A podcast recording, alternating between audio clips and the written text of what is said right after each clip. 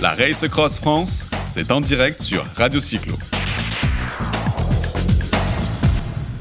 Voilà, chers auditeurs de Radio Cyclo, il est temps de faire le point sur la Race Cross France et nous avons avec nous Arnaud Manzanini. Salut Arnaud. Salut Jérôme. Voilà, on a laissé, on a laissé se terminer un petit peu, prendre quelques vacances pour tout le monde. Alors, parle-nous un petit peu de cette deuxième édition de la Race Cross France, sachant que nous avons rencontré beaucoup sur la semaine dernière sur le Paris-Brest-Paris, ben, des gens qui l'avaient fait ou qui aimeraient bien le faire. Effectivement, j'ai suivi ça. Il y avait d'anciens participants de la première édition de 2000, 2018 qui, qui était présent sur euh, Paris-Brest-Paris qui ont fait de belles performances. Et il y a même des personnes qui ont doublé, c'est-à-dire qui ont fait la Race Cross France cette année euh, et, qui étaient, étaient au départ du Paris-Brest-Paris.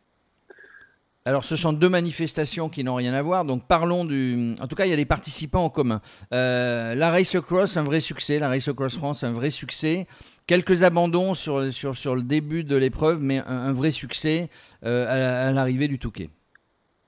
Ouais, non, ça s'est vraiment très très bien passé. Ça, après, c'est vrai qu'en tant qu'organisateur, euh, tant que le dernier concurrent n'a pas franchi la ligne, euh, bah, t'es toujours un petit peu euh, dans, dans l'inquiétude, le stress euh, pour qu'il lui arrive euh, rien parce qu'ils sont sur la route ouverte, hein, je le rappelle. Mais oui, tout s'est très très bien passé. Un taux d'abandon euh, supérieur à l'année passée. L'année passée, on avait eu 30 30% d'abandon. Cette année, on a 45% d'abandon, donc 55% seulement des participants sont repartis avec un beau maillot euh, chef de style finisher de cette édition. On avait euh, une hausse de, des inscrits qui était à peu près de 22% et qui venait de 14 pays, donc un peu plus que l'année précédente. Donc euh, le concurrent de Taïwan est reparti avec sa médaille sur translation le finisher. Euh, donc on a eu encore cette année de très très belles histoires, que ce soit sur le parcours de 300, où le premier concurrent qui est arrivé en haut du sommet du Mont Ventoux était un concurrent en fixie, donc il a réalisé une performance juste incroyable. Il a fait les 340 km, je crois, en 14h40 de mémoire en fixie. Donc les spécialistes apprécieront la performance. Donc il y a eu des très très belles histoires sur le 300, euh, sur le 500 également, sur toutes les distances jusqu'au 2600. Euh, des concurrents qui ont souffert des conditions météo, surtout le vent, puisqu'on a eu cette année une saison où il y a eu très peu de pluie. Il y a une édition, il y a quelques averses, mais pas pas de gros orages, pas de pas de des pluies, de la pluie sur une journée entière. Par contre, beaucoup de vent au sommet du Mont Ventoux et, et nombreux vont être euh, ceux qui vont se souvenir du dernier virage où le vent a fait des emportés.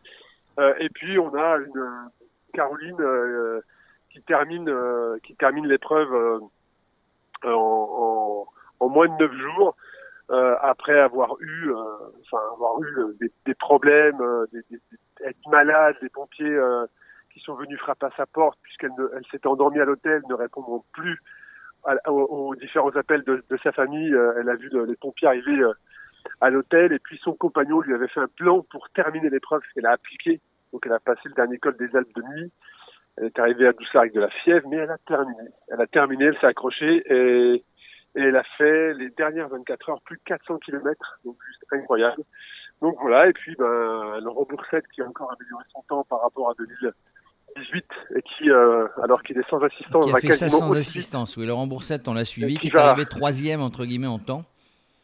Qui est arrivé troisième entre exactement en temps euh, et surtout qui sur les 24 dernières heures fait euh, le plus de kilomètres que les gens qui ont de l'assistance. Donc il a fait une performance incroyable et je crois qu'il est en tête de s'inscrire sur la RAF l'année prochaine avec assistance pour justement voir de quoi il est euh, réellement, où sont réellement ses limites. Donc voilà, un, cas, un, des... un, défi que tu lui lances et un défi qui se lance lui-même d'ailleurs. Ouais, c'est lui, hein, c'est lui qui, c'est lui qui nous en a parlé de manière euh, sans sans, euh, sans aucun euh, frein à l'arrivée quand il a vu, parce que Laurent est resté trois jours après l'arrivée à regarder les concurrents qui, qui, qui se succédaient. Euh, il a vu dans quel état ils étaient en franchissant la ligne, fatigués, marqués, la peau tannée, les yeux rouges.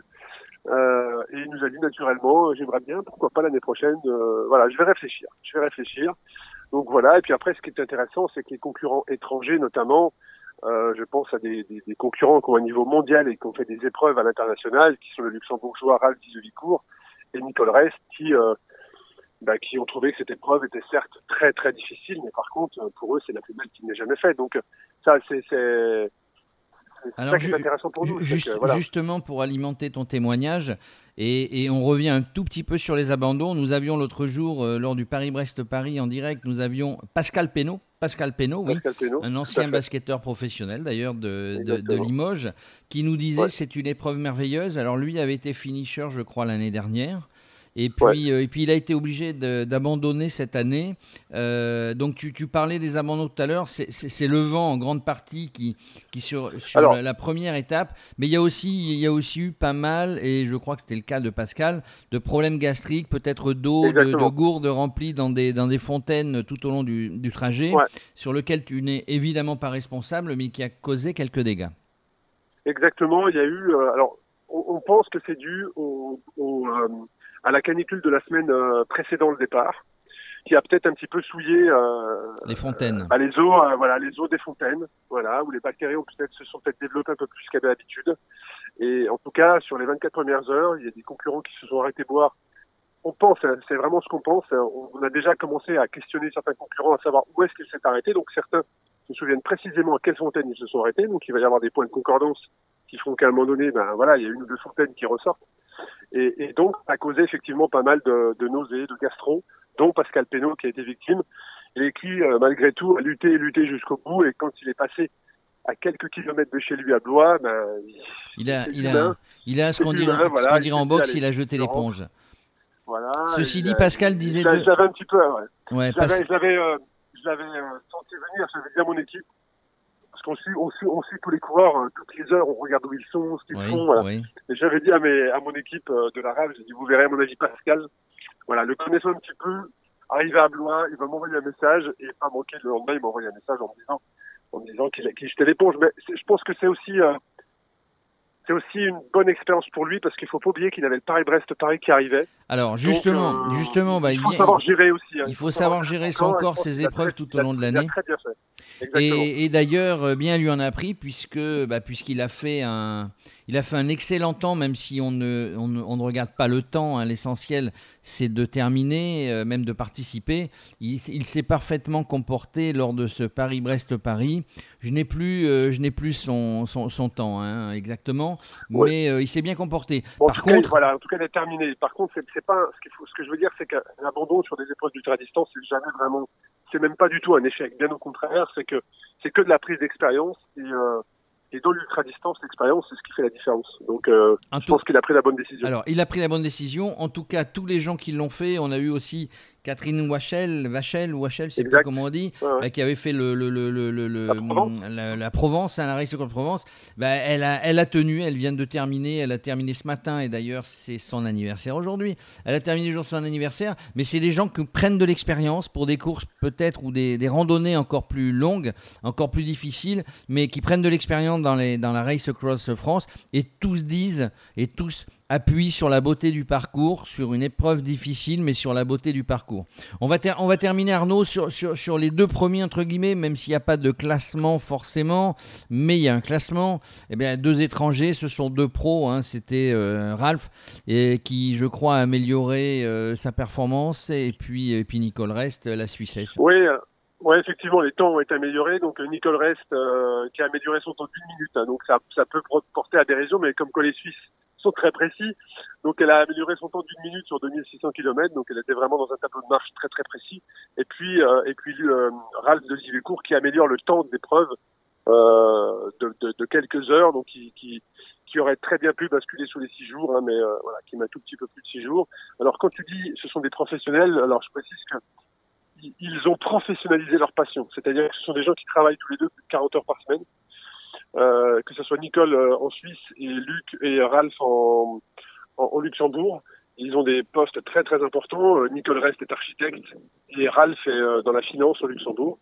Donc ils ont des, des jobs assez relativement, enfin qui nécessitent beaucoup d'heures de travail, mais ils ont ils ont professionnalisé leur leur discipline pour avoir un team très très fidèle autour d'eux et aller faire de la performance. Donc ça nécessite énormément de énormément de sacrifices. Mais ce qui est important de dire, c'est que toutes les personnes qui terminent la Race Cross France elles ont réussi quelque chose d'incroyable, c'est qu'elles ont réussi pendant ces cinq ou huit jours ou neuf jours, tout dépend l'allure, mais ils ont tous réussi. C'est ce qui fait que l'aventure est belle à ce qu'on appelle entrer dans la zone. C'est-à-dire qu'à un moment donné, votre, votre esprit, votre corps, votre physique lâche prise totalement. Et vous êtes, euh, et c'est de là que vient cette fameuse sensation de liberté que moi j'avais connue aux États-Unis et qui m'a fait dire euh, et fait agir surtout pour qu'il y ait une Race Cross France. C'est que ce que j'avais senti aux États-Unis, je voulais absolument le partager. Et, quand je vois les finishers de la première année de la seconde édition franchir la ligne, je les interview hein, dans le podcast Ultra Talk. Hein, vous pouvez aller écouter euh, Parole de finisher, l'épisode 32 dans Ultra Talk, qui il explique, c'est qu'ils ont tous connu ce moment de liberté, puisque en coaching, on appelle ça être dans la zone, c'est-à-dire avoir tout, euh, comment dire, son mental, son esprit, son physique en qui ne font qu'un, qui ne font qu'un. Et c'est une sensation très très rare, très très rare. Et une fois qu'on l'a connue, on n'a qu'une envie.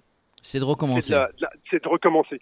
Et c'est ce qui fait qu'on devient addict en fait. Voilà. Alors, et en tout cas, ceux qui terminent le, témoignent dans ce sens-là. Justement, donc on, en a vu euh, sur le Paris-Brest-Paris qui ont envie de recommencer, on en a vu qui ont envie de commencer. Euh, dernière euh, dernière épreuve, on va dire le, 14 ou 15 septembre sur la Bourgogne, la Race Across Bourgogne, je crois. Exactement. Les inscriptions sont encore ouvertes quelques jours. Donc n'hésitez pas à aller sur le site ultracycling.cc à vous inscrire pour la Race Cross Bourgogne 300 ou 500 km, seul ou à deux. Tout dépend avec ou sans assistance. Il y a différentes formules. C'est exactement le même règlement que sur la Race Cross France. Et donc on est en support du euh, Bourgogne Vélo Festival, euh, qui est sa première édition. Et euh, et sur lequel on retrouvera aussi euh, Radio Cyclo. Ça clôturera la saison de la, des, des Race Cross. Euh, juste pour terminer, Arnaud, j'imagine que tu as déjà en tête euh, bah, la, saison, la saison 3 2020. Les, des parcours qui vont changer, des modifications? Alors sur la Race Cross France, il n'y aura aucune modification de parcours. on garde le même parcours puisque maintenant on l'a validé, on le connaît, il est apprécié, même si c'est difficile, donc on garde le même parcours. On modifiera juste peut-être les distances en ne proposant que quatre distances, très certainement. 300, 500, 1100 et 2600.